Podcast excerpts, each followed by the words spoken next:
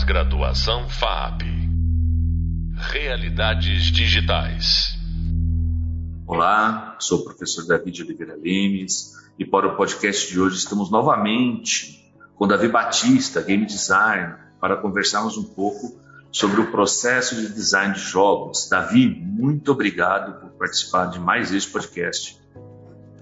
Muito obrigado pelo convite, estou muito feliz de estar aqui. Vamos conversar sobre esse assunto tão importante aí durante o desenvolvimento que faz toda a diferença no produto final aí do jogo, né? Legal, Davi. Olha só, né? Então vamos partir do seguinte pressuposto aqui, né? Eu estou trabalhando num projeto específico de jogo, né? Eu, vamos falar de uma maneira geral, né? As alunas, os alunos, você no seu dia a dia, né? Uhum e desenvolvi lá um, um, pedaço do projeto, né? Ou o projeto inteiro, não sei, né? Uhum. Em algum momento, né? Eu tenho que testar isso. Uhum. Qual é a uhum. importância dos testes no processo de desenvolvimento, Davi? Olha, ou no processo de design do ponto de vista de projeto, né? Mas uhum. vamos lá, desculpa ter te cortado. Vamos lá. Não, tranquilo.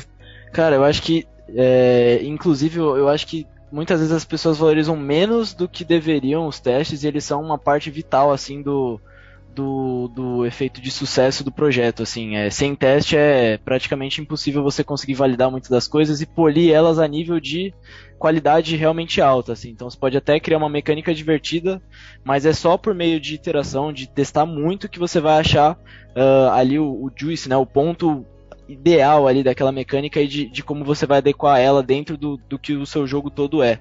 Então a gente tem que testar muito o jogo, vários elementos deles, separados, elementos juntos, para entender. Sem esses testes não, não rola isso e, e realmente se você deixa isso para só o fim do projeto, que às vezes acontece, é uma, é um, uma receita para um problema. Então, quanto antes você tiver na sua cabeça esse processo de iterar, prototipar, arrumar, enfim, mais rápido, mais fácil vai ser o processo de desenvolvimento como um todo, falando da minha experiência assim também. É, interessante, né? É isso que você fala, porque a gente vê isso acontecendo, enfim, quando a gente acompanha, seja com consultoria aí, na indústria ou na sala de aula, na formação acadêmica das alunas e dos alunos, né, que muitas vezes tem-se lá a ideia, formata mais ou menos a ideia, parte para o desenvolvimento e chega lá no final, ah, mas tem aqui um plano de testes, tem quais foram as melhorias que aconteceram durante o processo de teste, e a gente vê que os testes não existem, né? E, e é isso que você falou é, o processo de testar o que se faz em busca de melhorias, refinamento e aprimoramento, assim, é impressão minha ou não é muito valorizado? Não, não é impressão sua. Realmente é menos valorizado. De... Claro que depende, né? Mas no geral não é valorizado como deveria ser. E como você falou, muitas vezes esse teste às vezes nem existe da forma que deveria existir. E eu gosto de falar assim, foi uma coisa que eu aprendi realmente fazendo vários inimigos, vários chefões, enfim, para vários jogos, experiências diferentes. Que antes eu, eu tinha muito essa mentalidade também que você falou, tipo, ah, não, vou desenvolver, fiz o documento, coloquei ali o protótipo, iterei e tal. Aí só depois que, que já tem ali a, o asset final que eu vou começar a testar e entender o que, que eu quero. Quando na verdade esse processo ele vai acompanhar, ele, ele vai ser como se fosse um live ops do, do jogo, né? Ele tem que rodar junto com o jogo o tempo inteiro. Você vai estar sempre testando. Se você quer que realmente as coisas funcionem, eu gosto de falar assim, que a gente, para as coisas darem certo, ainda mais quando você tem prazos e essas coisas que rola sempre, né? Quando se fala de desenvolvimento de jogos com publisher, enfim, você vai ter que prototipar rápido para você errar rápido, para aprender rápido, para você acertar rápido. Então esse processo todo envolve testes, né? Se você não testar durante esse processo, não vai dar para fazer nenhuma dessas etapas e aí seu jogo vai dar ruim. Legal, né? Então quando a gente fala de teste, a gente vê que o teste é fundamental, né? Sem teste a gente não consegue aprimorar, refinar. E durante os testes, né, tem algo que a gente gosta teoricamente de falar, e a gente vê isso acontecendo também quando se colocam em prática, que são ciclos de iteração. E aqui eu estou falando iteração sem o ele, que não é, não é interação, e sim iteração, né? Ou seja, eu parto de um ponto específico, né? chego até um ponto específico em busca de melhorias incrementais. Ou seja, né? qual é o problema que eu vou encontrar dentro desse percurso que vai fazer com que lá na outra ponta eu melhore o meu produto, né? No seu dia a dia, como que vocês trabalham com esses ciclos de interações, né? Ou, por que não, né? A, a interação incremental. Boa, boa pergunta. Então, como eu falei, hoje em dia a minha, é, claro, foi uma essa, essa, essa pergunta é legal porque é uma prática que envolve é, você praticar ela bastante para você conseguir entender como encaixar o teste e a iteração dentro do seu processo de uma forma mais fluida. Porque quando eu comecei a testar era muito, a gente fazia muita coisa ao ponto de já ter que retrabalhar quando a gente testava e via que não funcionava.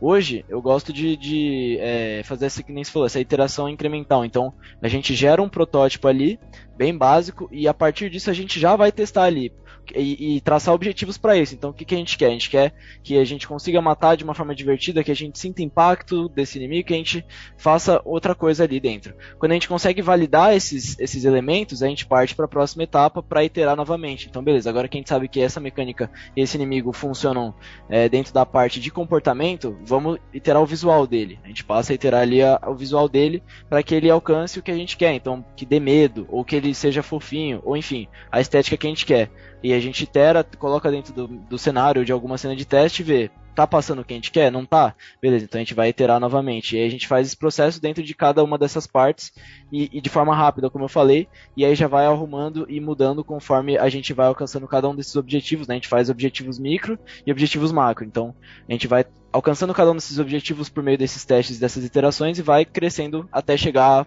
inimigo final, por exemplo. Esse é mais ou menos o processo. Legal. Quando você fala em é, objetivos micro e objetivos macros, está falando especificamente do quê? Uh, por exemplo, quando a gente vai testar algo, eu vou usar o inimigo de exemplo que é bem fácil de entender. É, a gente um objetivo micro é, do, do, do, do, inimigo seria que ele atire sempre no, no eixo Y, por exemplo, que é parte da mecânica dele, ou que ele tenha o tiro em parábola e essa parábola funcione e acerte o player é um objetivo micro. O objetivo macro seria ele como um todo funcionar, então ele andar, ele atirar, ele é, ter som, esse tipo de coisa seria um objetivo mais macro dele. E a gente pode uh, dividir cada um desses objetivos, tanto micro quanto macro, de cada um dos elementos e do projeto como um todo. Isso vai facilitar muito a gente alcançar os objetivos. Porque quando a gente tem só um objetivo gigante para testar, fica muito difícil de traçar um plano para você realmente é, obter sucesso nesse teste. Quando você quebra esse teste em pequenos testes, fica muito mais viável de, de passar por esse processo e alcançar os objetivos do jogo. Legal, então você está me falando que vocês quebram em pequenos testes em busca aí do objetivo final. Eu, posso chamar isso também de ciclos de interação e que está acontecendo aí dentro uma interação incremental, né? Ou Perfeito. seja, você está testando. Eu achei interessante uma coisa que você falou aqui, Davi, e seria mais legal você comentar um pouco mais dentro do seu processo de trabalho com a equipe também. Né? Uhum. Quando a gente fala de ciclo de testes, esse tipo de coisa, e, e de, de incremento, né? geralmente a gente está falando aí também de código, né? Mas você falou uma coisa muito interessante, né? Você falou de clímax e você falou de arte.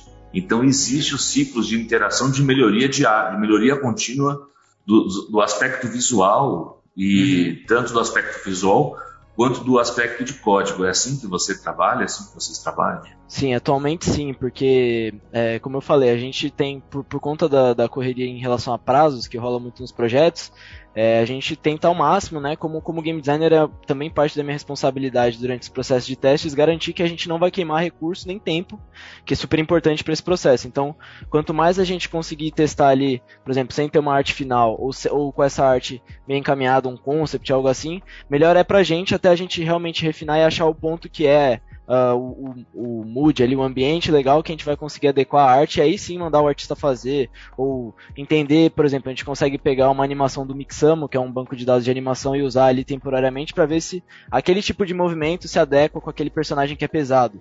Quando a gente entende isso por meio desses testes, desse ciclo de interação, a gente consegue passar para o animador um briefing, né, para ele fazer uma animação realmente mais específica para aquele personagem. Então, todo o processo vai passar por isso. A gente prefere fazer assim porque isso é, ajuda a gente a não queimar recursos, não queimar tempo e, e, numa dessas a gente consegue descobrir mais coisas sobre o personagem, sobre o processo como um todo e às vezes alguma coisa que a gente não ia incluir a gente inclui porque a gente fez bastante teste entendeu que ir por um lado era mais divertido do que por outro, né? Que acontece muito. Então a gente por meio desse teste a gente vai se adequando e, e seguindo dentro da direção do jogo a diversão. Legal, você saindo um pouquinho dos testes, você falou de, de, um, de um, banco de dados de, de, animação aí, o Mixamo, uhum. né? É o mixamo.com, M-I-X-A-M-O.com. Como que é? Vocês usam como? Né? Fala um pouquinho do Mixamo pra gente, pra quem então, não conhece. É... O Mixamo, ele, como eu falei, na banco de dados de animação, ele tem uma quantidade absurda de animações de diversos tipos, do, do, do personagem andando, é, modos diferentes, ele tem rigs prontos também, que você pode importar para o seu projeto e tal, que é muito bom. Então, às vezes, você, uh, por exemplo, eu vou ter um, um, personagem no meu jogo que ele é bem caricato, ele tem um tipo de movimentação muito específico, por exemplo, um palhaço, então ele mexe muito ali, ele tem uma movimentação bem cartunesca. Às vezes eu tenho um pack de, de animações cartunescas no Mixamo, e eu quero testar para ver se esse tipo de movimentação se adequa para o que eu quero no meu jogo, se passa a sensação sensação que eu quero. Então, em vez da gente mandar o, o, o animador ali é, passar referência e fazer ele, ele criar, sei lá, oito animações de movimento, mais de ataque, enfim, a gente pega aquele pack, coloca no jogo, já é, importa ali o rigging do personagem coloca, e a gente consegue ver ali de bate-pronto, super rápido, se esse tipo de comportamento faz sentido. Porque muitas vezes a gente imagina uma coisa, coloca no, docu no documento ali no GDD e não se adequa o que a gente imaginou. A gente vê na prática não tá da forma que, que a gente queria. Então a gente já consegue mudar rápido sem ter criado oito animações, ter gastado oito horas de alguém, enfim. Isso é interessante, né? Porque assim, é, e, e, isso que eu acho incrível quando a gente fala do processo de desenvolvimento de jogos e quando a gente estuda esse processo, né? Porque não é uma ciência exata. Né? Uhum. Você pode fazer um planejamento no documento, imaginar que seria de uma maneira específica, e aí quando você parte para o desenvolvimento, para a produção, a coisa é totalmente diferente, né? Porque durante o processo você encontrou algo, né? Ou durante um ciclo de iteração você teve uma ideia ou encontrou um ponto que vira um ponto de melhoria e cai nesse ponto da interação incremental e muda. Uhum. Uhum. Né? Isso já aconteceu com você aí no projeto? Já, já, já, já, já, já aconteceu. Eu vou dar um exemplo bem legal em relação a isso. Uh, eu fiz um jogo, inclusive você conhece o Felipe Godoy, né? Ele é programador. A gente estava fazendo um protótipo uma vez que se tornou um jogo no, depois. A gente, a gente, ele, quando ele foi criado, ele chamava Pixel 8 e era para ser um jogo de plataforma lá Super Meat Boy. Para quem não conhece, é só pesquisar. É um jogo de plataforma que você tem é, quase nenhum atrito, então você escorrega muito pelas plataformas. É bem rápido a cadência do jogo. O personagem não tem peso nenhum quase durante a gameplay. E quando a gente montou esse protótipo, ele era basicamente da mesma forma. Era um Super Meat Boy ali sem grife que a gente fez, né? E aí, conforme a gente foi terando esse protótipo, a gente viu que é, não ia ficar legal com esse, com esse tipo de coisa, então a gente adicionou mais atrito, mais peso, e aí a gente conversou com o pessoal e depois esse jogo acabou se tornando o Avalon, que é um jogo da Vivo para celular.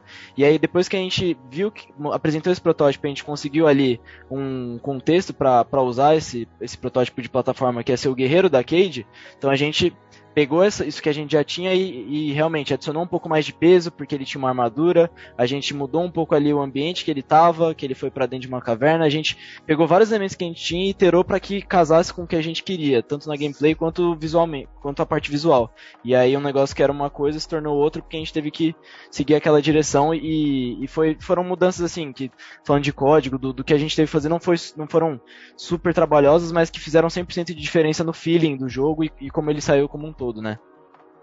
Legal, é, Davi, então ó, me corrija se eu estiver errado. Então, né? então a história é o seguinte: você, junto com seu parceiro de desenvolvimento, aí, começa um projeto. Esse é um projeto autoral de vocês, uhum. né?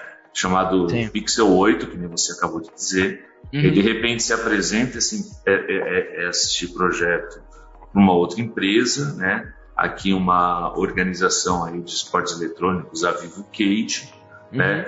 É, eles criam então o Cade Studio e pegam todo esse protótipo e lançam o jogo aí Avalon, um guerreiro que nunca desiste, uhum. né? A Exato. partir de um protótipo seu, né? Isso. Ou seu e Isso, do, nossa, do é. Godoy, é, do Godoy uhum. que você acabou de, de, de, de citar, né? Teve interferência do pessoal nas ideias iniciais de vocês aí? Como que foi esse processo de, de iteração incremental? Perfeito. É, foi exatamente o que você falou, descreveu perfeitamente, foi o que aconteceu mesmo.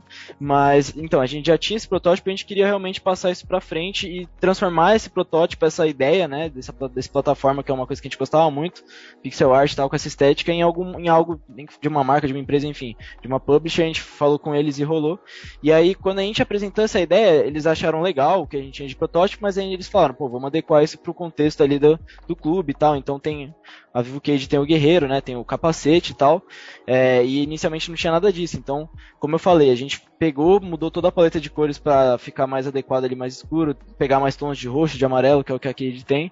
E aí a gente também, como eu falei, ele deslizava muito, parecia o Super Meat Boy, não tinha atrito nenhum. E não faz nenhum sentido um guerreiro não ter atrito nenhum e deslizar que nem uma moeba, né? Então a gente teve que mudar a gravidade, mudar os pesos, alterar o level design ali do, do nível. Então, se ele pulava ali 10 blocos, ele passa a pular 3, porque ele é mais pesado, tem uma armadura, enfim, tem toda essa questão do efeito.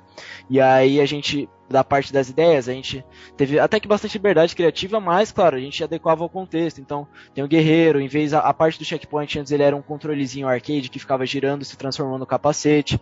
E aí a forma que eu construí os níveis também foi sendo iterado e, e mudando conforme a gente foi jogando e testando, né? Porque começou como um jogo bem bobinho assim, a gente tentou fazer uma coisa mais midcore para hardcore, porque era um jogo bem difícil, porque tem essa questão tanto do slogan deles que o guerreiro nunca desiste. Então a gente foi iterando junto com os valores deles o jogo. Foi meio que isso. Legal, Davi. E, e, e, você falou de um ponto interessante que está é, tá na pauta da nossa conversa aqui também, né? É, sobre o planejamento de níveis, né? Ou uhum. o level do jogo, né? Uhum. É, neste caso específico, como aconteceu e no seu dia a dia, como que acontece? Como que você planeja um nível, uma fase perfeito, perfeito. no jogo? É, eu gosto muito, como eu falei, como a gente falou anteriormente, daquela, daquela mentalidade, da, da forma de agir que é, que é aquele do gráfico de flow do GSTL.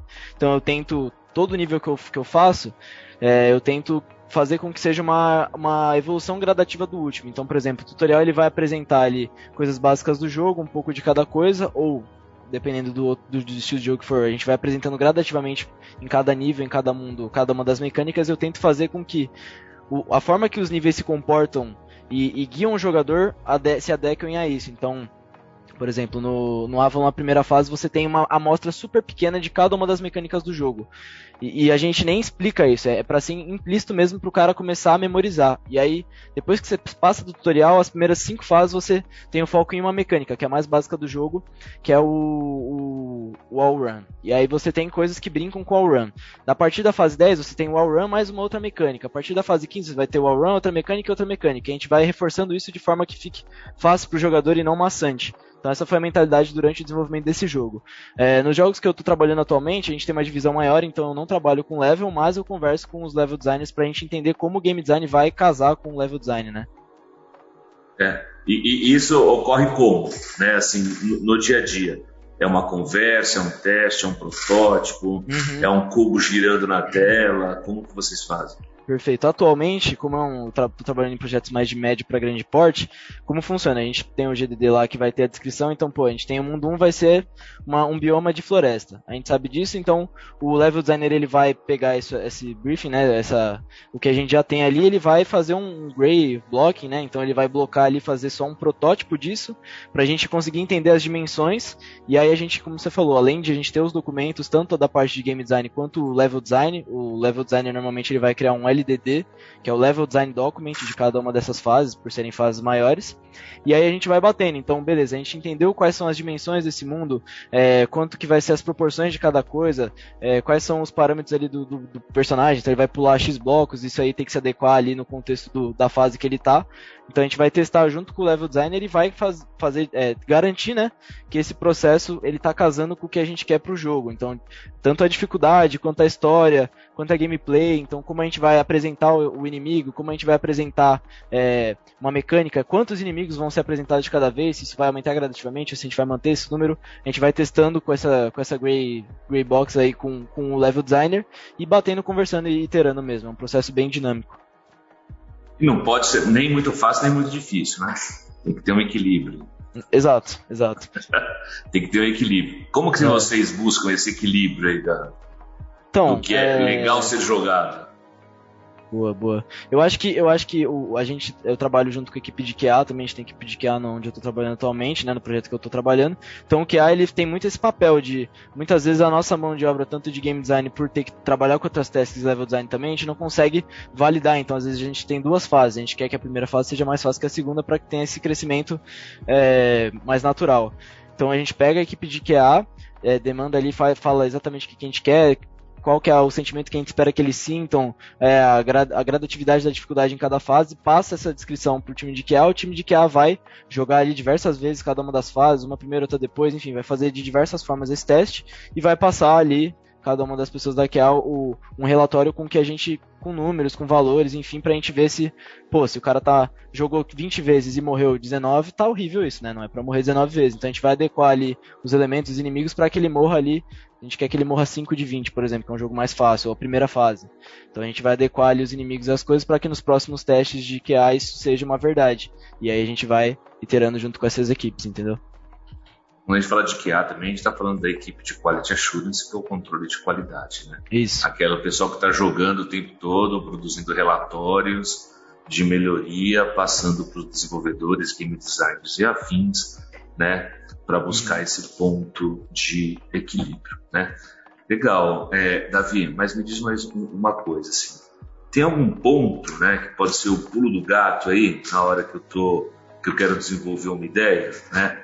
Como a gente já disse em outra ocasião, né? eu posso de repente trabalhar num projeto onde esse projeto já tem história, onde esse projeto já vem pronto, porque tem uma narrativa, pertence a uma narrativa específica, pode ser um jogo de um filme, de um livro, né? Uhum. Mas tem aquele jogo, ou aquele produto que é, não é oriundo da necessidade de um usuário, nem da necessidade de uma franquia, mas que vem do nosso próprio processo criativo, né? Uhum. E, e, foi muito interessante que você comentou disso quando você falou do seu projeto aí Pixel 8, né? Uhum. Que e depois vocês adaptaram para outra realidade. Pois bem, né?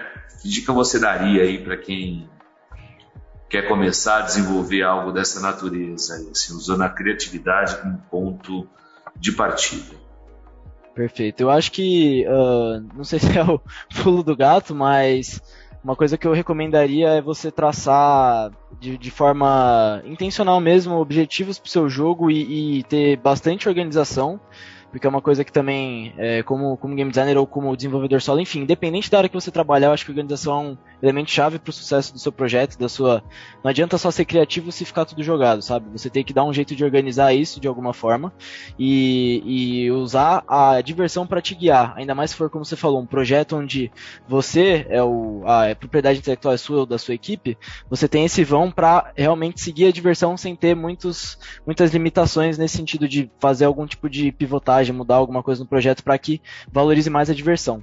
Então, dentro do, do que você anotou ali da sua ideia macro, você tem, você pode sempre modificar coisas para é, que a diversão seja valorizada. Então, um personagem, uma fase, um elemento do jogo que é muito divertido, uma mecânica, se, se isso é muito bom e você tem essa possibilidade, eu acho que eu recomendaria muito você explorar isso com, com realmente com mais esmero, com, com dá mais tempo a esse tipo de mecânica se você tem essa possibilidade, porque é numa dessas que você consegue misturar uma mecânica na outra ou criar algum elemento narrativo que vai fazer total diferença pro seu jogo como um todo. Então, sempre seguir a diversão. E às vezes, por conta desse, desse approach, você vai mudar alguma coisa no seu jogo que você não imaginaria, mas eu acho que é, é dá frutos muito legais.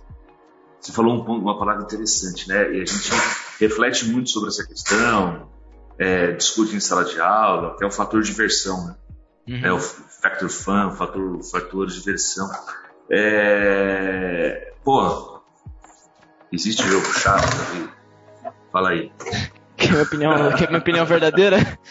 Eu acho que existe, existe jogo chato sim. Existem, é que assim, tem, a gente tem, tem, a gente pode definir assim, existem jogos que cumprem um propósito que não podem agradar a gente, que aí eu não definiria como um jogo chato, mas sim um jogo que cumpre um propósito. E tem jogos que, que têm um propósito e falham nele, aí eu, aí eu categorizaria como jogo chato, tanto por gosto pessoal como por gosto popular geral, assim. Mas eu acho que existe, sim. É, existe quando não cumpre o propósito, né? Uhum. É, porque assim, tem jogos, a gente pode falar, pô, tem jogos de treinamento, né? Tem jogos, tem gamificações específicas que você vai Uhum. atender a necessidade de um cliente, né? É, mas mesmo nesses tem algum fator ali de jogabilidade e, e- Uhum. e diversão. Mas se o jogo é comercial e não atingiu certos propósitos, eu concordo com você. Contudo, tem gostos e gostos, né? Com Por certeza. exemplo, é, né, assim, é- é interessante, porque assim, é, eu, eu gosto de um tipo de jogo de repente é diferente do seu tipo de jogo, né? Uhum. Do, do tipo de jogo que você gosta, e assim tá tudo bem para todo mundo, Sim. né? É Exato. isso aí. Muito bem, Davi, ó, porque, pô, podia ficar a tarde toda aqui conversando com você, a noite toda, a manhã toda, o tempo todo, mas nosso tempo é limitado, né? É, eu agradeço muito aqui a sua participação e muito obrigado, viu, Davi? Pô, eu agradeço muito o convite. Eu também, se deixar, eu fico aqui falando a semana inteira sobre game design, que eu gosto muito. E é sempre um prazer. É, sempre que, que puder, estamos aí falando de game design e, e tentando entender essa ciência não ortodoxa, maluca e divertida. É isso aí, uma ciência não ortodoxa, maluca e divertida. É uma boa classificação porque é o game design. Muito obrigado, Davi.